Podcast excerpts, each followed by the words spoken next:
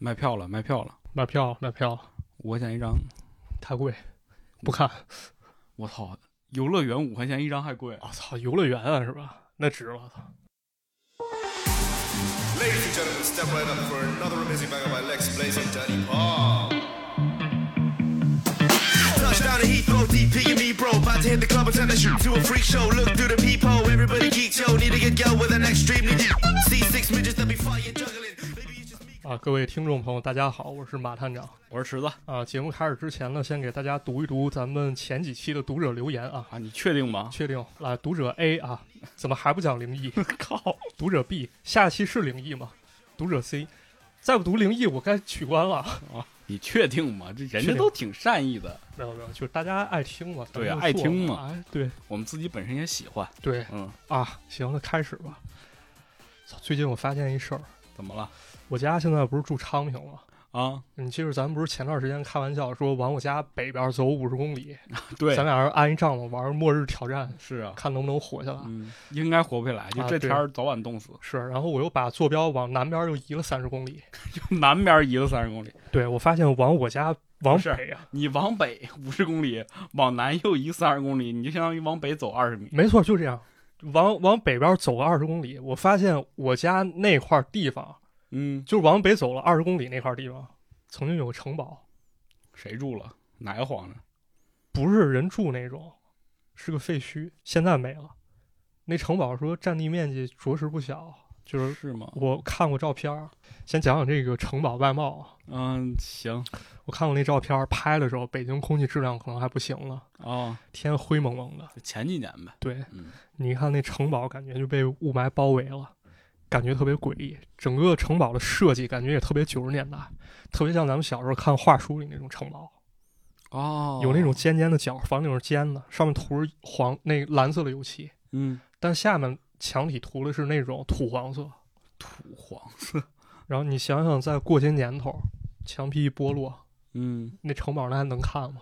鬼堡呗那。不吓死个人吗？是吧？就是啊，对，现在城堡应该拆了，就是据说那城堡还在的时候，好多人去冒险。又是这帮那个废墟探险的。对，嗯，但具体有啥故事我不知道啊，我也不想去查。你确定吗？我确定，我觉得肯定你这说完之后，又底下评论下期下期评论 A B C D 都是那城堡里是什么故事啊？啊，这咱去过朋友可以给大家讲讲啊。嗯就其实挺好奇，为什么北京会有人盖城堡？嗯，我觉得它是不是像那种游乐园改造的？还还真是嗯，这事儿从咱们两个刚出生那会儿说起好家伙，啊。当时是八那什么上个世纪六十年代，啊，你是六零后是吧？去死啊，！那是我我出生那时候，九四年九四年，啊，九四年有个集团啊，这个集团人家一口气租了昌平一千多亩的土地，好家伙，你想想这是一什么概念？人家要盖一个游乐场，这游乐场当时命名为叫沃兰沃德兰游乐场，啊，哎呦，我听说过这个故事，听说过吧？当年曾经想干倒迪士尼呀、没，错，嗯，这要盖了以后，这就他妈亚洲第一了，那肯定，这巨牛逼啊！我操！然后开始动工啊，就一直盖一直盖，从九四年盖到九八年。我天，九八年发生啥咱都知道，金融危机嗯，还有大水，啊，投资方出问题，那建设停工了，就此荒废。到了一四哦一三年的时候才开才拆掉，很有意思啊！就是咱想想啊，北京差点就他妈存在一个巨大无比游乐场，嗯，但是这事儿到现在为止，除了网上一些边角料咨询，好像没人提了对，消失了，啊，就这东西好像消失了、嗯，因为马上要建环球了嘛，啊，很有意思啊，可以期嗯待一下、期待一下，啊。就关于荒废游乐园这一点，是不是很有那感觉，特别有感觉，恐怖的感觉？就是它本身是一个很童真、很欢乐的地方，对，但是它一旦被荒废，它整个和它那个周围的环境一对比，马上就显得特别的恐怖。没错，这是一方面，还有另一方面是什么？就是这游乐园废墟可能存在，嗯，但是不让提这事儿，为什么？就好像所有人都把它遗忘了。就类似的故事真有啊，这事儿发生在国外是吗？啊，给大家讲讲。讲讲必须讲讲啊，这很有意思。这前两年我看过，可以说是最惊心动魄的一个灵异事件嚯，啊。这个事儿从二零一三年说起啊，美国有个叫 Wolf 的网友，嗯，就是狼那个 Wolf，Wolf 人讲了他一段冒险经历。首先，他跟大家分享了一个故事啊，故事。跟咱播客差不多。他是这么说的啊，具体公司名咱不能提，但是大家可以猜，一猜就能猜到。你想想，游乐有游乐园，而且全世界铺满的就那么几个公司，没错是吧？啊，就有这么一家大公司啊，嗯人有好多经典 IP，嗯，人出电影、出动画，而且目前为止，人确实游乐园数目啊，知名游乐园数目在全球能排得上号。第一不用说了，就啊。就是第一。对，那这公司是啥，咱就不说了啊，怕引起麻烦，咱就管它叫大财团得了啊，啊，大财团。那这网友说到一个非常让人意想不到的事儿，嗯。这大财团其实世界上它已经拥有很多主题乐园了，嗯。但曾经有一段时间之内，它砸了好多真金白银盖过其他主题乐园，嗯但是现在时至今日，这些游乐园消失了找不到啊，找不到了，没这地儿了。哦，据说啊，网上一查说这样主题乐园其实不止一个，嗯，咱就先说其中一个吧，咱一个一个聊啊。好的啊，咱先说第一个乐园，第一个乐园是一个关于狼孩儿的主题乐园哎，这不就是 Wolf？啊，对，狼孩儿，狼孩儿听说过吧嗯？Wolf，Wolf，啊，嗯毛克利还是毛里克毛克利，啊？毛克利，前几年不是有一个动画，不是有一个电影吗？有个电影就是讲这个有狼孩儿，有狼啊，狼的孩子与和雪，啊，有有大老虎，有蟒蛇，嗯有这么一电影啊。嗯这故事其实是大财团手上一 IP，那是大财团就想了，我对这 IP 进行延伸开发吧。于是上世纪九十年代，他们找美国找了一个海滩，说咱盖个主题乐园嘛，就叫 Mowgli's Palace，毛克利宫殿。可以，那盖呗，这人家一出手，这这肯定能干成啊，这事儿，对啊，而且这地儿其实离这网友 Wolf 他家其实挺近，嗯，开车四小时。啊，咱知道美美国大，美国大，不是四小时它不算远，人多人人少地广，就主要它开车，它开车方便，对，高速公。路特别多，对，那你嗯想想这消息，他肯定知道，是吧？对但是呢，大家反而说很多人没有听说过这地儿，我也没听说过。我也没听说过那大多数美国人都没听说过。啊，操，这有意思了。为什么？因为这游乐园开了没几年，关门了。嗯具体原因啊，咱与其说是众说纷纭，倒不如说是根本不知道，没人能说清嗯啊。这有意思了。为什么说当时这么大手笔拿真金白银砸出来一个游乐园，过了二十多年没人知道呢？就是，而且这公司也不差钱啊，没错，这 Wolf 也纳闷了，他开始上 Google，咱得搜吧，搜，咱得研究吧，嗯搜不到，就好像啊，给人一种感觉，所有信息是有人刻意给屏蔽了给删除了，啊。但你说这么一事儿啊，他没事儿封闭它干嘛？一游乐园无关痛痒，肯定是出了一些不想让人知道的事儿呗，那肯定有事儿了，对吧？而且这事儿比较悬疑的一点是什么？打个比方，嗯特别像你小时候，你非常清楚发生过这么一件事儿，你去跟你朋友对，跟你家人对，他们都说我不记得，这不就是曼德拉效应吗？有点这感觉。嗯，但是怎么去证明这东西是不是曼德拉效应，或者说是我记错了呢？怎么证明？然后 Wolf 开始想一法，翻箱倒柜，因为他清楚的记得他小时候就拿到过一张这毛克利宫殿的宣传页，上面还印园区地图。哦啊，于是呢，这 Wolf 把宣传页真给找出来了啊，真有，啊，那这就有实锤了，说明这东西确实它存在过。对，可能开业过，啊。于是呢，这 Wolf 开始顺着这个宣传页上地图找到一些线索，开着车就去一去了一片热带雨林嚯，啊，发现这热带雨林，操，好像是一个无人去过的地方，嗯大大的叶片啊，我操，铺天盖地，道路两边全是灌木丛。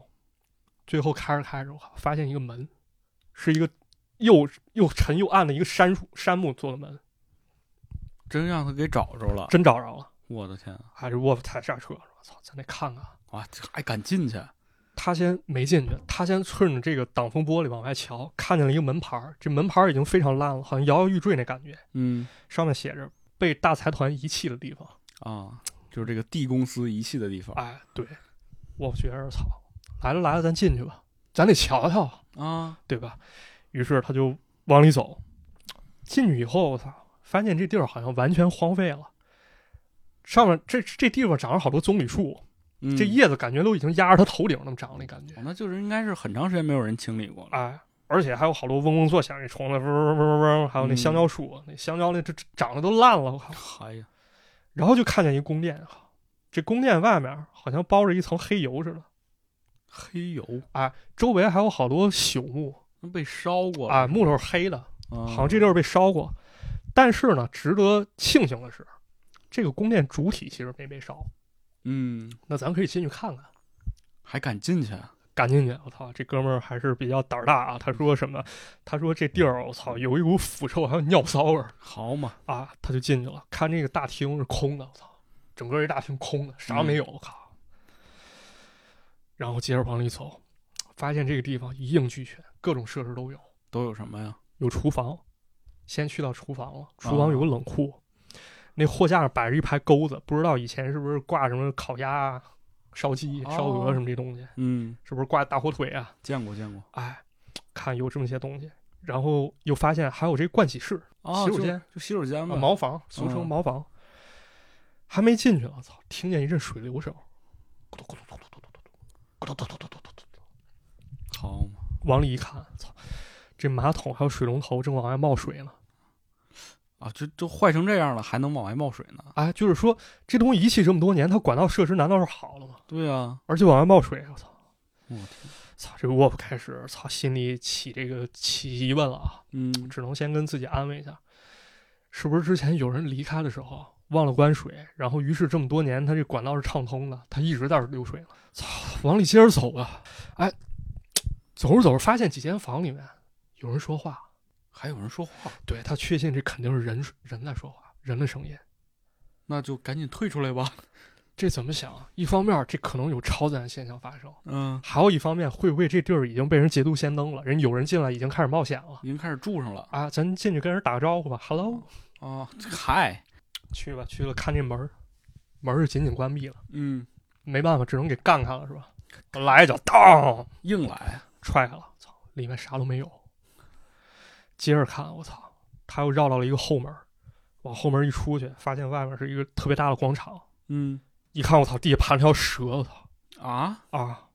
多大呀？这蛇，这蛇展开，他自己说差不多得十五米长，这是一条大蛇呀！巨蛇，我操，我的天，操有点可怕啊！操，这不会是基因变异了吧？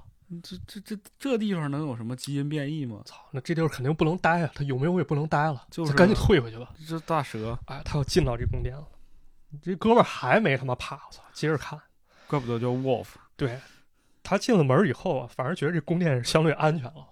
那是，那这比起大蛇，肯定是屋里更安全。操，得接着转接着转吧，嗯，转转转，发现这地儿有一个通向地下的地方，地下室哎，地下室。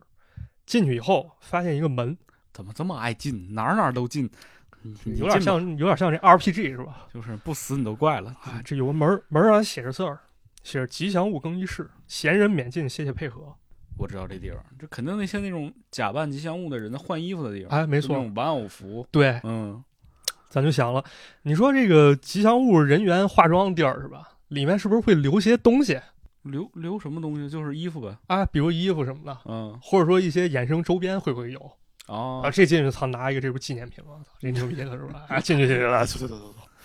一进门发现里面有光线，里边有光。你按说地下室不该有光线，嗯，灯呗。灯自然灯那种。对，但是你说啊，咱当时九十年代用的大多是那种钨丝那种灯，嗯，你说它一开开他妈好几十年，它也没坏嘛。怪不得爱迪生用钨丝呢，确实对吧抗烧。是，咱咱赶紧赶紧看啊，赶紧看都有啥。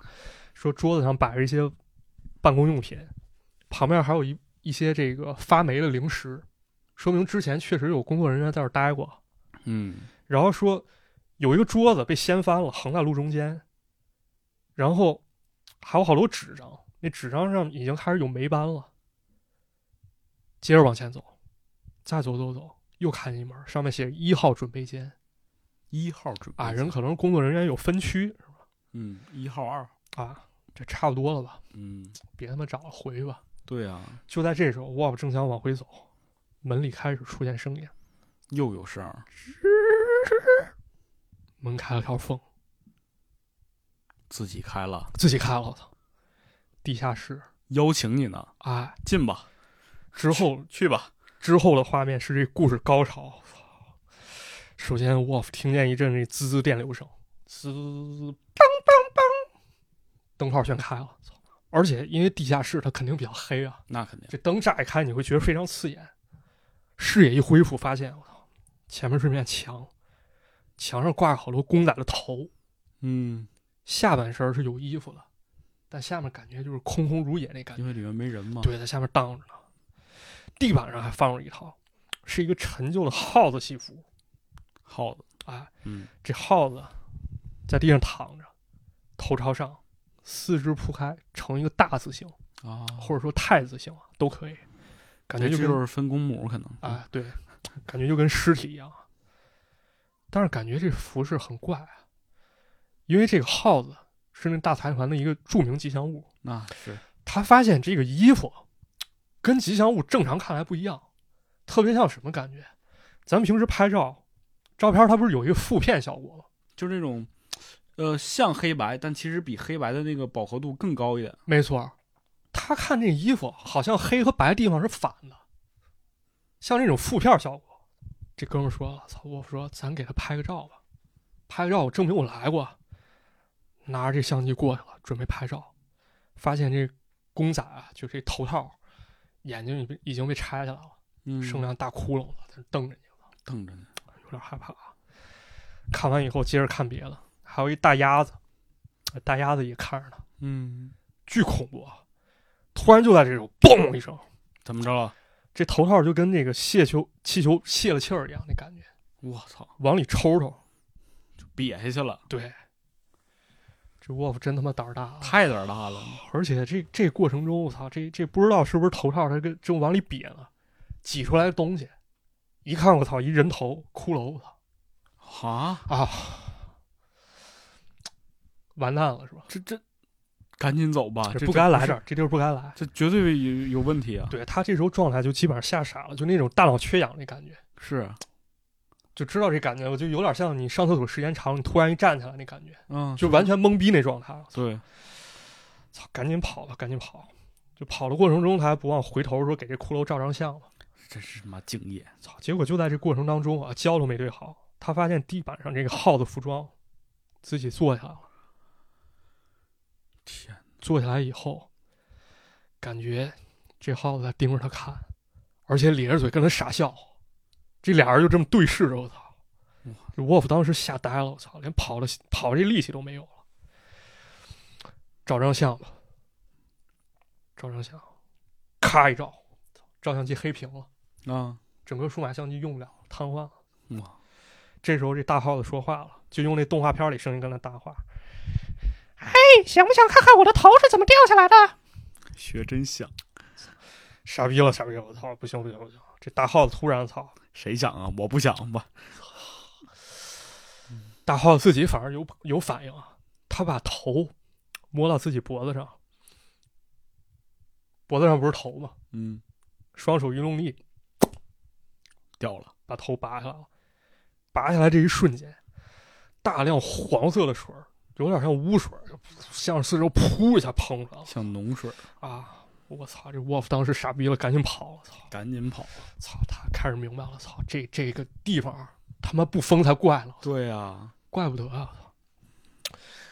沃夫接着查，回家以后查，说为什么这个乐园会被封？嗯，他查到一个说法，说，据说当时关门的时候啊，其实大财团人官方出面解释过，说因为这个地方可能选址比较偏，水质比较差，啊泥土太多，你要想来的时候，你可能得坐着船来，啊，这船经常就卧到泥里面了，很危险啊。嗯，还有一个是，他招人，他得找当地的工人，人要价太高，而且态度不怎么好，一直在拖慢工时，不好好给你干活，所以最后决定就把这地儿给关了。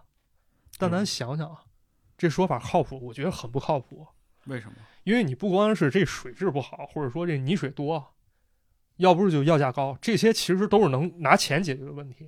对，一旦这买卖做起来以后，这根本就不算问题。就是盈利了，这个东西都都可以把成本折回来。对啊，咱再想想，这肯定不可能，对吧？沃夫说了，为啥？有一种说法认为，这个毛克利宫殿在刚开始兴建的时候，它这买卖本身就不怎么干净。什么意思？首先，咱想想，开乐园第一步是什么？咱得先搞定一块地皮，嗯，对，对吧？而且这地方还得大。没错，嗯这大财团就看上一块地皮，这地皮本身是一块工地，人政府嗯做好规划了，当地有很多原住民，啊，生活条件可能不好，说咱给原住民咱盖点房吧，公租房盖好房咱还得修公路了，想致富先修路，少生孩子多种树，对吧好嘛哎到哪儿都是这一套。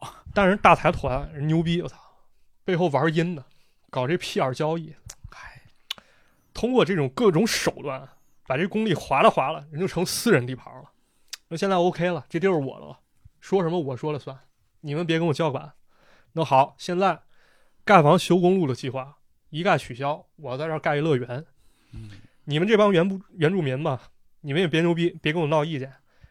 大爷，我这儿开乐园，其实看得起你们。为什么？我能给你们提供点就业岗位。哎，你们不是原住民吗？我们这个游乐园，我们这就是热带雨林风情的，那不正好吗？啊，男的把上衣都脱了，光一膀子，下面拿树叶遮住。啊，女的你们你们穿少点，穿个草裙。啊，你们过来当工作人员给我们表演吧。好呀，你说这事儿原住民一听人能干吗？这不把人惹毛了吗？啊？啊，两边打起来，发生武斗。但是呢，胳膊拧不过大腿，这大财团直接玩硬了，嗯，不配合人，我想办法让你们全闭嘴。于是，乐园开了，很快又关门儿，搞不好是不是受到什么诅咒了？而且这故事是在美国，嗯，美国的原住民是什么呢？印第安人。对啊，嗯人狠啊，很狠，就包括美国好多传说都是，他们有各种咒术，对的，能给你他妈给你咒死，这都不是什么容易的事，都不是什么难事儿。嗨，小，故事讲完了。故事讲完了。这这第一个大财团的故事。但其实说这个大财团关乐园的这种传闻，其实还有对，这之前也说了嘛，他开了好多这样的对乐园嘛。还有一个叫金银岛哎，这是本小说啊，我金岛看过。啊对，探秘寻宝寻宝主题的。据说这个地方在这个巴哈马群岛的贝克湾，光是投资就投了三千万美金嚯，啊！但是建成以后就不要它了，弃置了为什么又不要了？啊！反正据说有人真去了啊，人真找着了，而且它不像那个毛克利宫殿啊，这沃夫他说我看到好多可怕的地方，对吧？嗯但是没图没真相嘛，他没把图贴上来啊，啊。人这个金银岛人也讲了嘛，相机坏了。啊，对，人家金银岛人去的时候，人同步好多照片儿，这帖子我还真看过啊。嗯，这场景感觉非常的原生态，但感觉啊跟这大财团调性不是很符合嗯，啊。行了，要不咱直接那什么吧，咱直接给大家解密吧。怎么说？解密时间到了啊啊！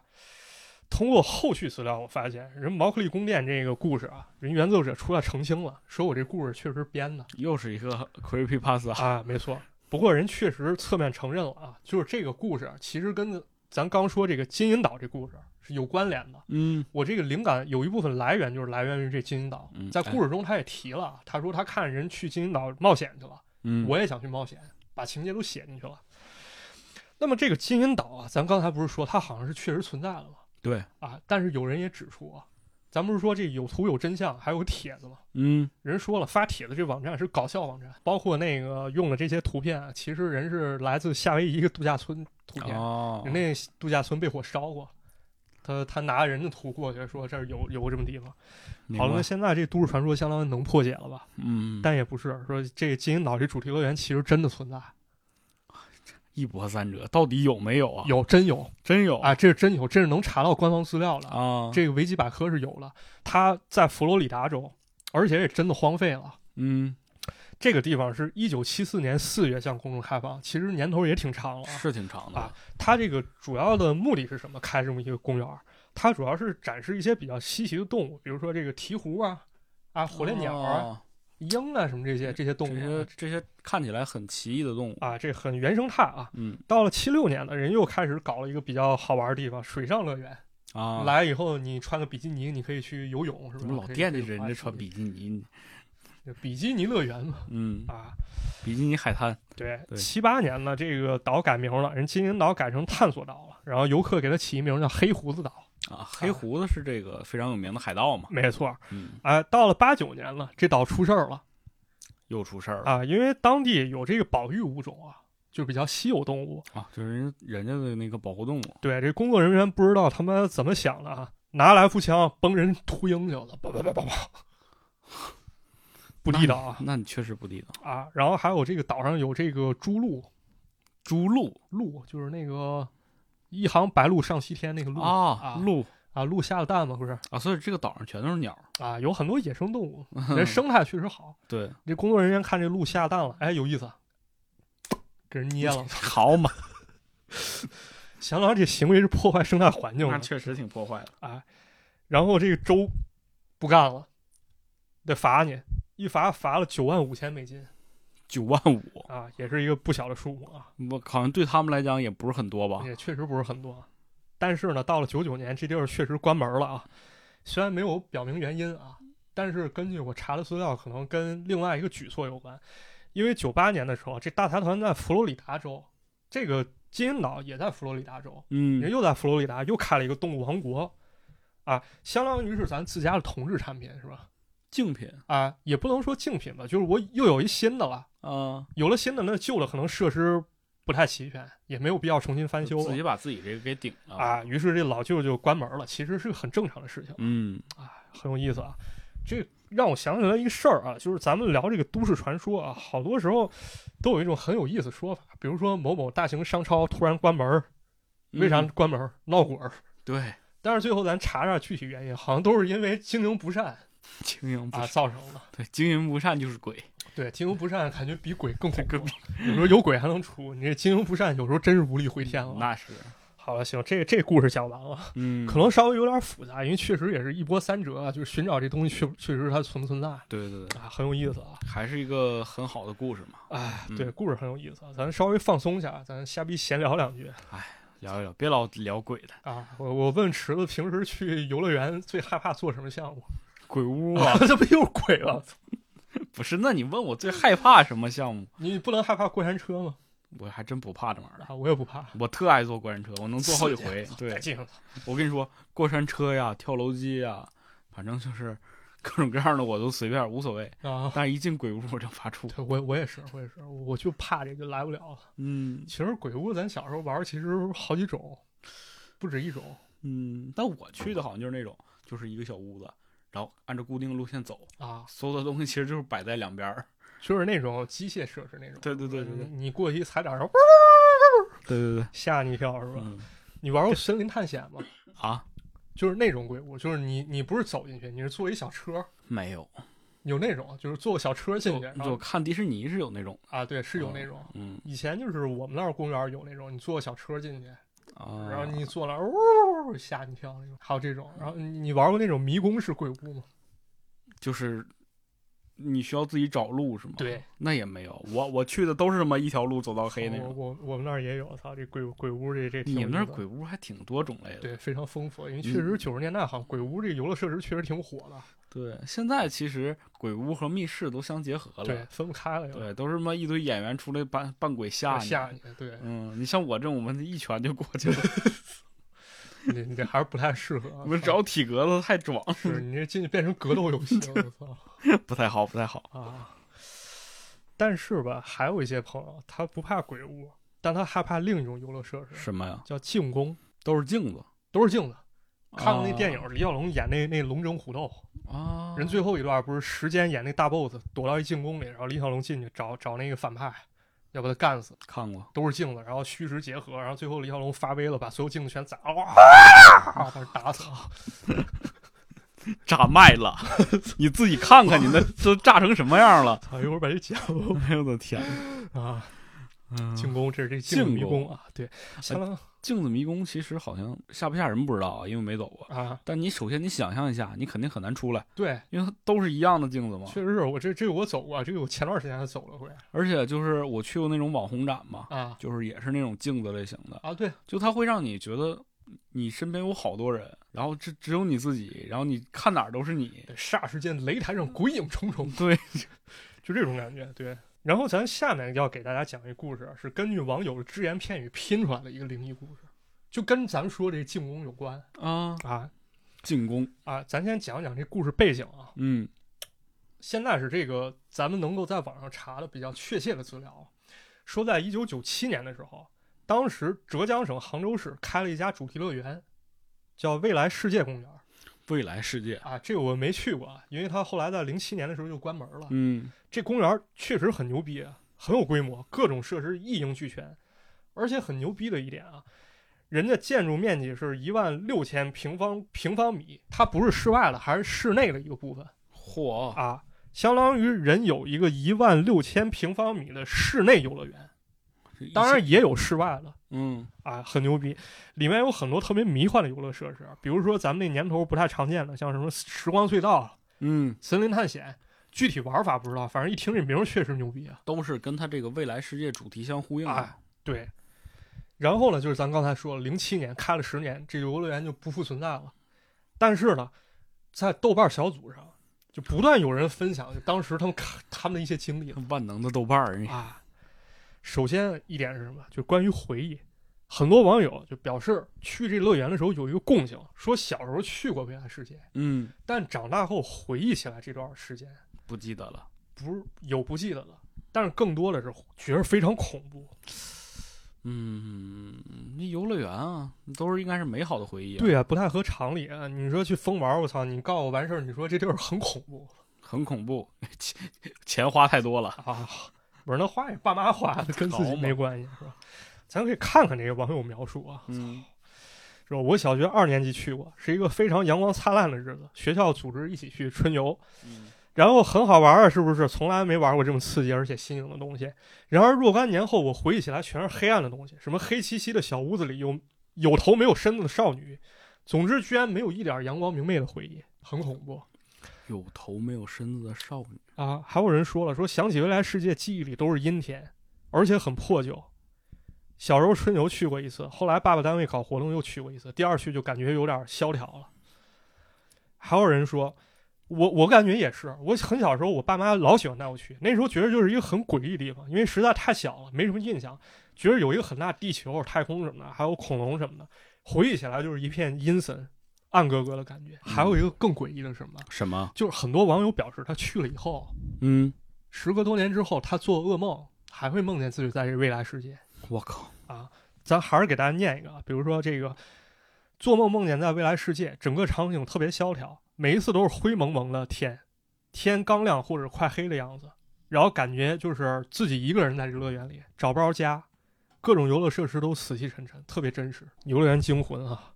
还有一网友说，楼上有亲提到噩梦什么的，我也做过这样的噩梦，具体记不清了，反正我记着也是特别灰暗，从山上滚下来了我。还有也有人说啊，我我确实也做过，就是说我跟爸妈在未来世界走散了，然后也记不清了，反正好像我是在鬼屋里走散的。嗯，于是呢，这种说法越来越多，更离奇的一种说法出现了，什么时候？说零七年的时候，未来世界为什么会关门啊？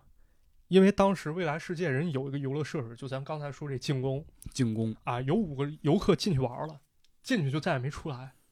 走丢了。啊，你说进宫，其实咱们说这个进宫感觉很大，但其实地儿很小。它是因为这个镜子塑造的这个空间感特别强嘛，对所以说它显得很大。对，可能这地儿也就个六七十平米，嗯，他把这地方隔开，你感觉老是走不出去。但其实你要说有人他妈在里面走丢了，我觉得这不可能你再怎么走也不能走丢了，因为就六十平米嘛。啊。嗯于是有人解释了，这个进宫为什么会有人进去出不来，是因为这个镜子它连接着另一个世界。你进去以后，你要没赶对时候，你不小心你就进到另一个世界，你万劫不复，永远出不来了。我靠，操还有人说啊，就是说你在这镜子迷宫里走，你好不容易走出来了，你会发现你出了进宫大门，游乐场还是那游乐场，但是天整个都是黑的，这游乐园里除了你自己就没别人了。就说明你出来那个世界不是原来的世界了。对，这他妈有点恐怖。那咱们可以先聊一聊这个都市传说一些疑点啊。嗯，首先就是关于咱们刚说了这个。走出迷宫，发现另一个世界。你走出来另一个世界，这这世界他妈有网吗？是吧？你你第一件事是你他妈先发豆瓣儿，对，你说我操，对，拍个照啊，当然也有可能如月车站啊，啊，如月车站。对吧？哎，那咱们可以再分析分析，就是首先从哪儿分析？分析这镜子迷宫啊，嗯，这游乐设施，你要确实搁在这个十来年前，可能确实是一个比较新颖的一个游乐设施。对，特别是在一些二三线城市，普通公园你可能能玩到，但感觉就是很有意思。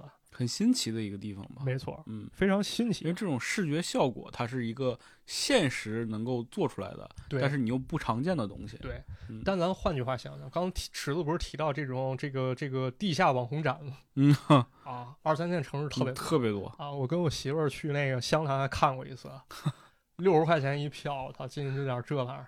不过咱要说啊，咱说这事儿发生在现在，有他妈五个人去网红展进去了没出来，你 信吗？我信，我信，是不 是挺吓人的，听着。啊不过我觉得你要再跟别人说，他肯定是不信，这他妈太假了，是吧？嗯，太假啊，了。可能在那特定年代，这东西特别新颖。你要说这东西很陌生，你过这儿闹鬼，可能有人信啊。嗯，也也是一种营销手段吧，啊我觉得，就是很多商家自己为了吸引人嘛。对，嗯然后这个镜子迷宫啊，这个所在的这个未来世界，嗯可能有点年头，突然倒闭，又增加了点传奇性啊。嗯可能大家好传这东西。于是呢，豆瓣上有人指出啊，就是说这个梗啊进去以后，连通另一个世界，说这梗啊，网上其实就流传过一个故事，而且更加完整。更完整啊。他这个故事怎么回事？他这故事就是跟进攻有关的，也是发生在游乐场。他这个事儿啊，是整个以一个警察第一人称视角叙述的。嗯说这故事就发生在零七年，这个警方当时发现了一个造谣的少女，嗯这，少女到处跟人说：“哎呀，二零一二年世界末日啊，都要死了，完蛋了。”特欠打一少女。这要是不行，我操，给给他妈逮起来，弄他，操对，这少女肯定发的是语音。啊！操！然后这警这少女非常认真，说：“我说的一切都是真的呀，为什么呢？”说这少女零七年的时候放五一长假，她跟同学就去了某游乐园玩儿，本来想去这镜子迷宫玩儿，操，这带劲啊！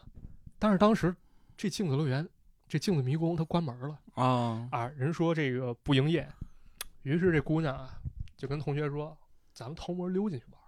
缺德孩子，你”别的同学肯定不去啊，那肯定不去。于是她自己进去了，嗯，因为没营业嘛，里面没灯，她自己拿手机照着往前走，我靠，这姐们儿胆儿够大的。挺他妈牛逼啊！到了出口以后，发现不对，整个天乌云密布，而且刮着大风，周围没人了。啊拿手机说给同学打电话了，一看信号是满格，电话拨不出去，啊，就这么一情况。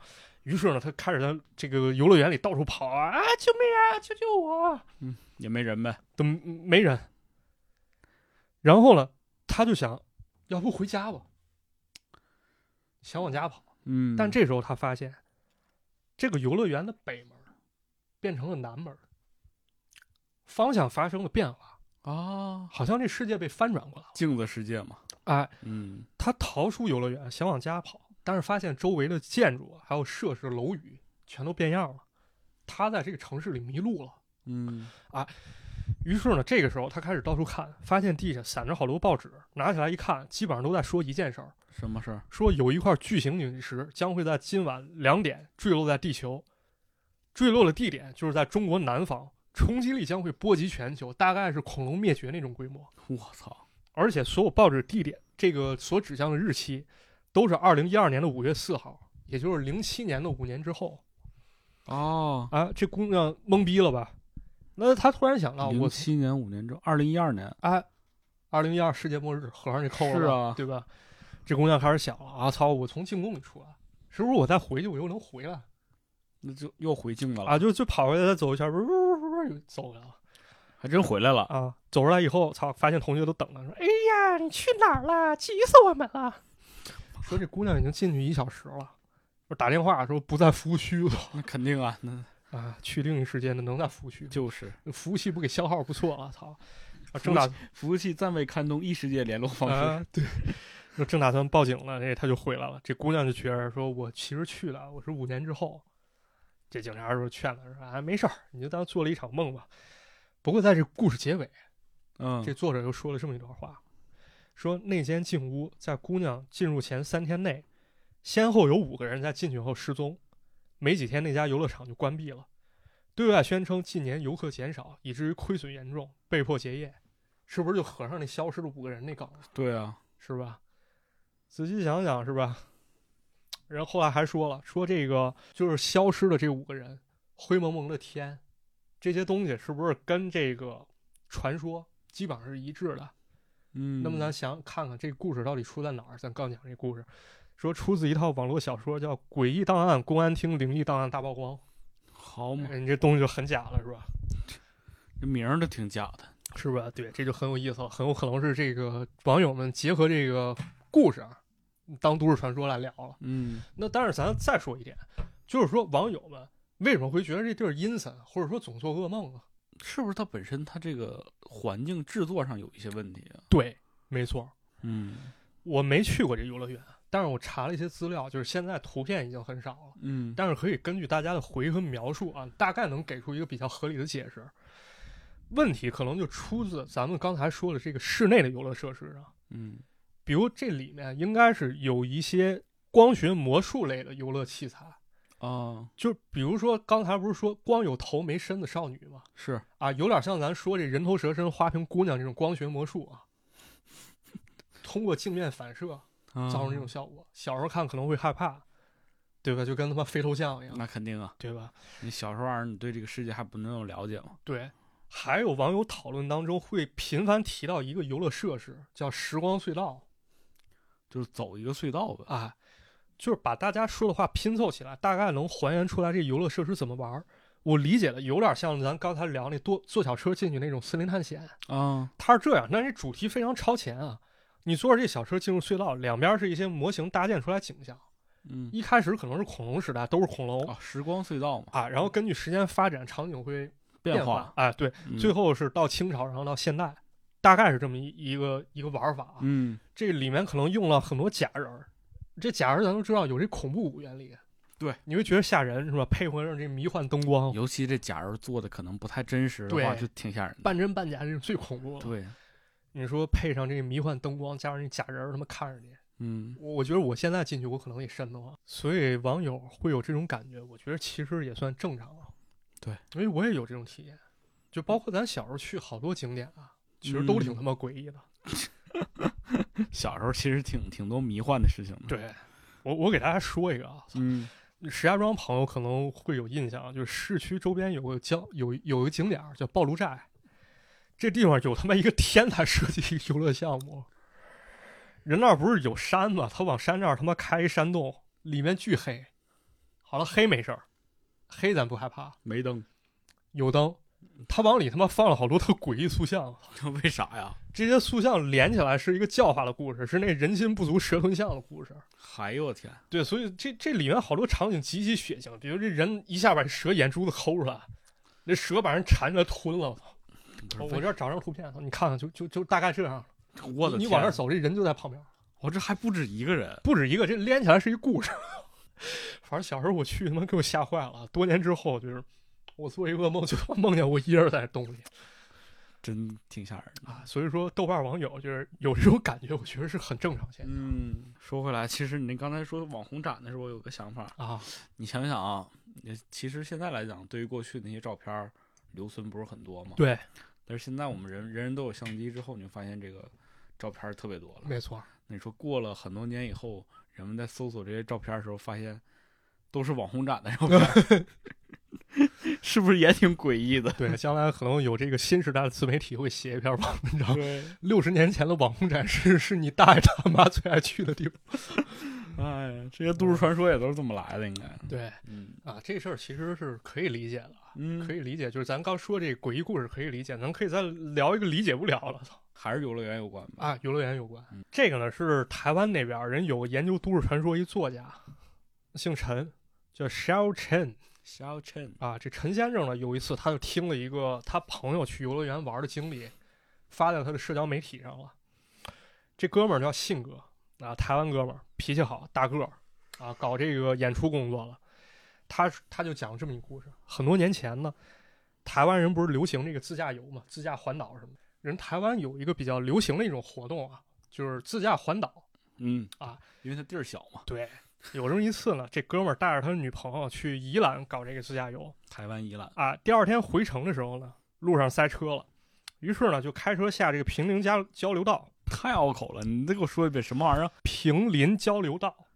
啊平林交流，就可能是一个什么，一个那个就是下高速公路的这个小路，没错，嗯当时他们寻思了，就说附近咱找个地方吃个饭，咱歇会儿再走。嗯，可就在他跟女朋友吃饭的时候啊，这时候突然来了一中年男子，跟他俩这样搭话啊。嗯，他说：“哎，我手上有两张票啊，是附近乐园的票啊，朋友朋友票子要发，啊，要发要票子啊，要不卖给你两张票子吧。”嗯啊其实这情况其实也比较常见啊，因为比如说咱那个当地有一些旅游产业的话，对，有一些拉客的，对周围这老乡不知道通过什么手段搞到一些 低价票，就给你出出去啊。其实这个很常见啊。嗯于是这哥们儿想啊，这个塞车也是塞车，对，然后咱咱玩会儿再走吧。嗯，反正来都来了嘛，啊，这女朋友也说想去啊，不买不买，我要去嘛。在马探长和我的这个 世界当中，所有的女的都是这个声儿。啊，然后人说那去吧去吧，玩玩一玩吧，玩一玩。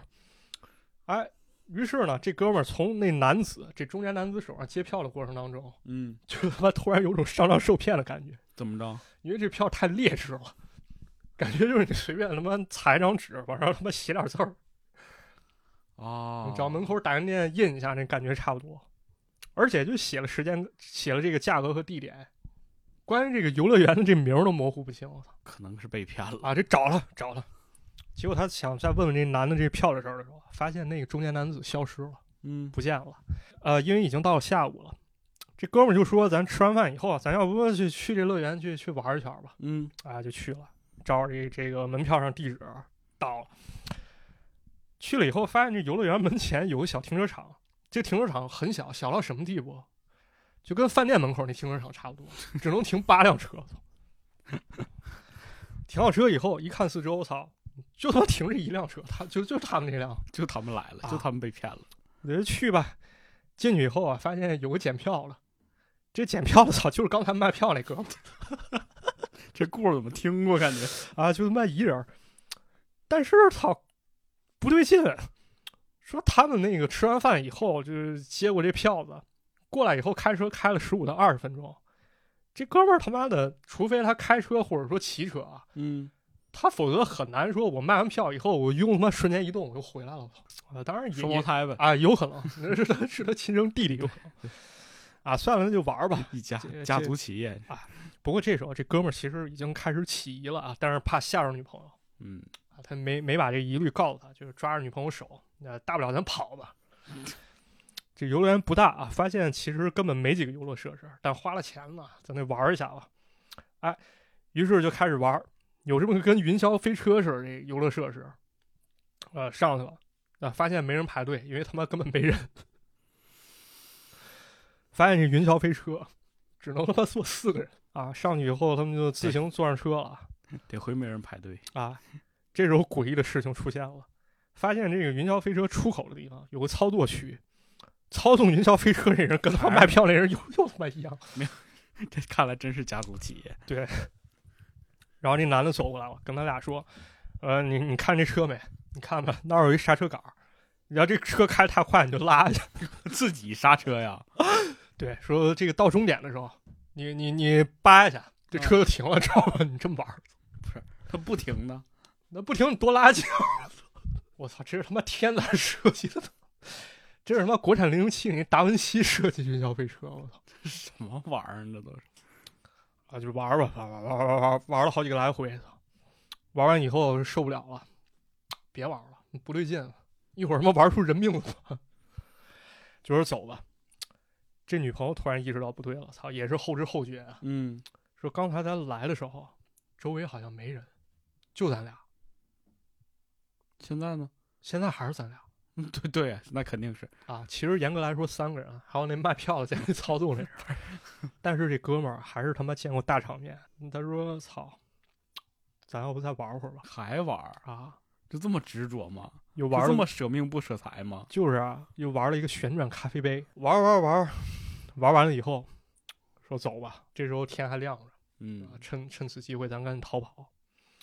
结果就在要走的时候，在门口又碰见卖票那人了。啊，那哥们儿手里拿着俩冰淇淋，说：“你们这么快就要走了？你们才玩了两个游乐设施。”这哥们儿说：“操，操他赶紧跑吧！说说先生啊，天色已黑，我们要回台北，有机会再来玩了。”这这哥们儿给他们递俩冰淇淋，说：“啊，这个东西啊，送给你们吃的。”哎，这哥们儿操，跟女朋友摇了摇手，啊，我们不要。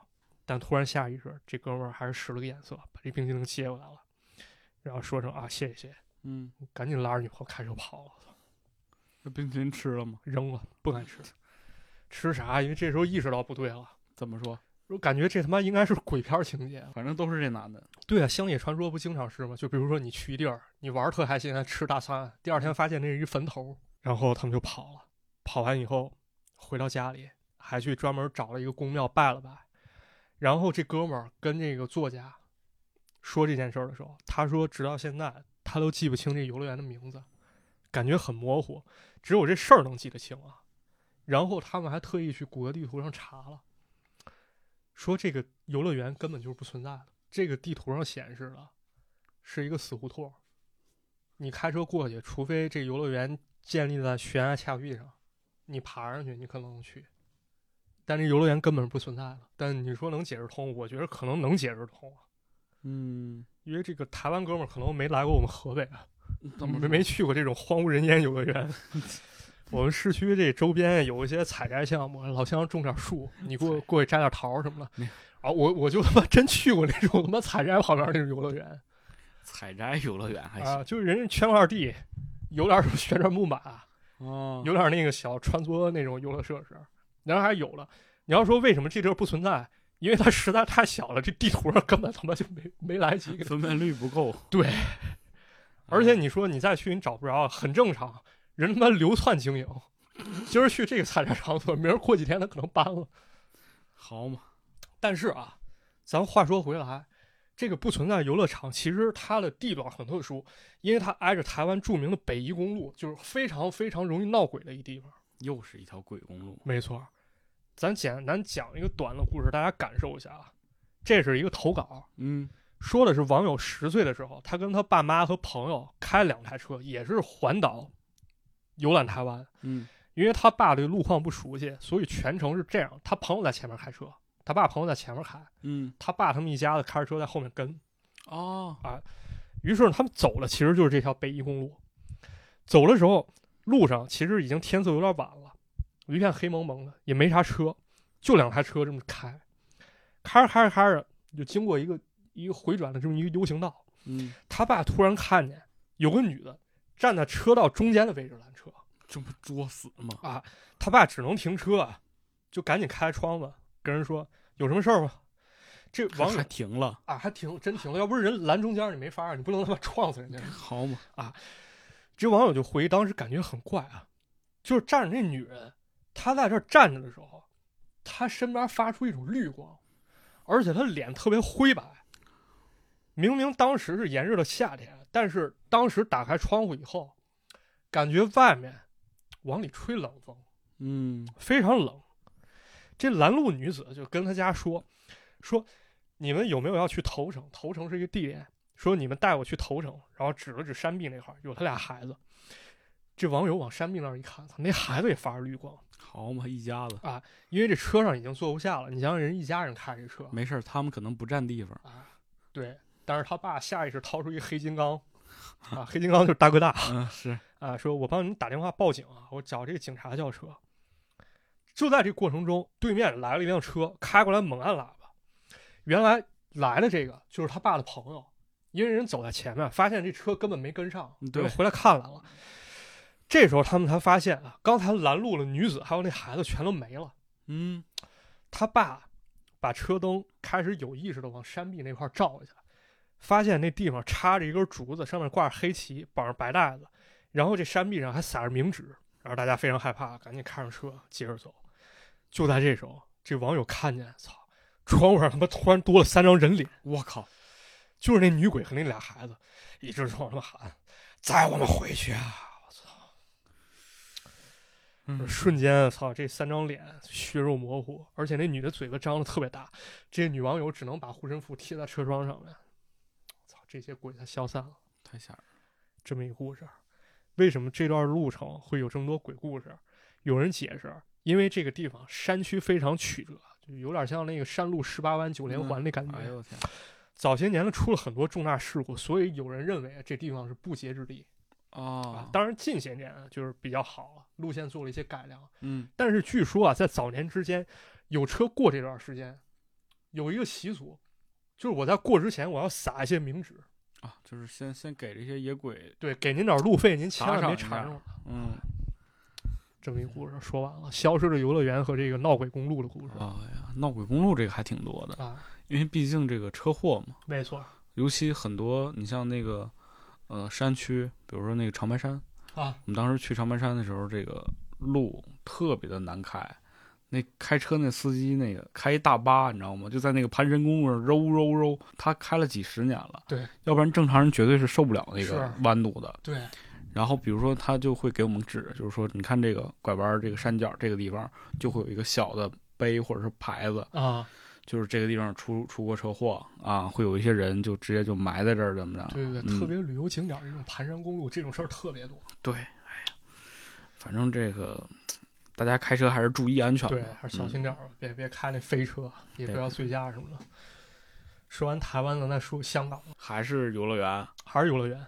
这游乐园也很有名啊，就是早些年咱们去香港旅游，一般是一个必去的一个景点。嗯，你包括去旅行社，人会给你安排这么一个地方，什么游乐园？就是海洋公园，很有名。哦我以为还是迪士尼呢。不是迪士尼，是这个香港海洋公园，就是迪士尼建成之前，可以说是香港规模非常非常大的一个公园儿。嗯这公园其实还挺不错了啊，因为一方面你可以去玩儿，也可以去看，因为它有一些海洋生物啊，水族馆。啊，水族馆也有表演啊，啊。但是咱们今天聊这话题，就是说在香港人的集体记忆当中，这海洋公园其实也出过所谓的灵异事件。嗯，还是个集体记忆啊。为什么？因为这个海洋公园啊，它有一个设施，就是缆车哦，啊。你要上下的话，你会坐着缆车上下。有人就说了，你在坐缆车的时候，你如果到处看的话，你有概率会看到这么一件事儿：对面来了一个破破烂烂缆车，就是你嗯感觉这缆车肯定是他妈已经是废了的，不能再用了。啊，这时候你正纳闷儿的时候，突然会发现这车里坐着一家四口人冲你招手。靠！先不用好奇啊，就为什么这么一个破烂缆车会投入运营？有人说这缆车啊，其实根本不存在，它没有被运营，而且是因为你撞鬼了，因为你看那四个人其实都是鬼。啊，一家子。对，这个怎么讲？时间得回到一九七七年，这时候香港海洋公园其实刚开业啊，光建这个游乐园其实就花了四年半时间，而且开业当天，港督麦理浩当时人就都过去主持仪式了。嗯在这之前，香港只有一些比较老牌游乐园，比如丽园啊、哦启德游乐园、荃湾游乐园这些地方根本没法跟海洋公园去比啊，所以说特别火爆。对，火爆到什么程度？就海洋公园开业第二天，门票直接就不卖了。为什么？卖出去太多了，人来太多，可能很有可能你排一天，你根本都进不来，啊，就到了这么一种情况啊。所以有了香港网友回忆，就在那个年头，你去一趟海洋公园，就跟你出国去趟日本这感觉差不多。嗯非常牛逼。但是没过多久呢，据说啊，有一家四口来海洋公园玩，搭缆车的时候就出了意外，这缆车突然脱离了这个电这这这个缆啊，掉下去了。啊，掉下去了，直接掉到山坡上了。我靠，你直接摔死了。对你可想而知，当时这缆车绝对成废铁了。那那一家四口肯定你不是死了，肯定也是重伤。这肯定啊。但是事发突然啊，当时游客都在玩儿，这公园可能刚运营一段时间，正是人气正旺的时候，如果游客看见就麻烦了。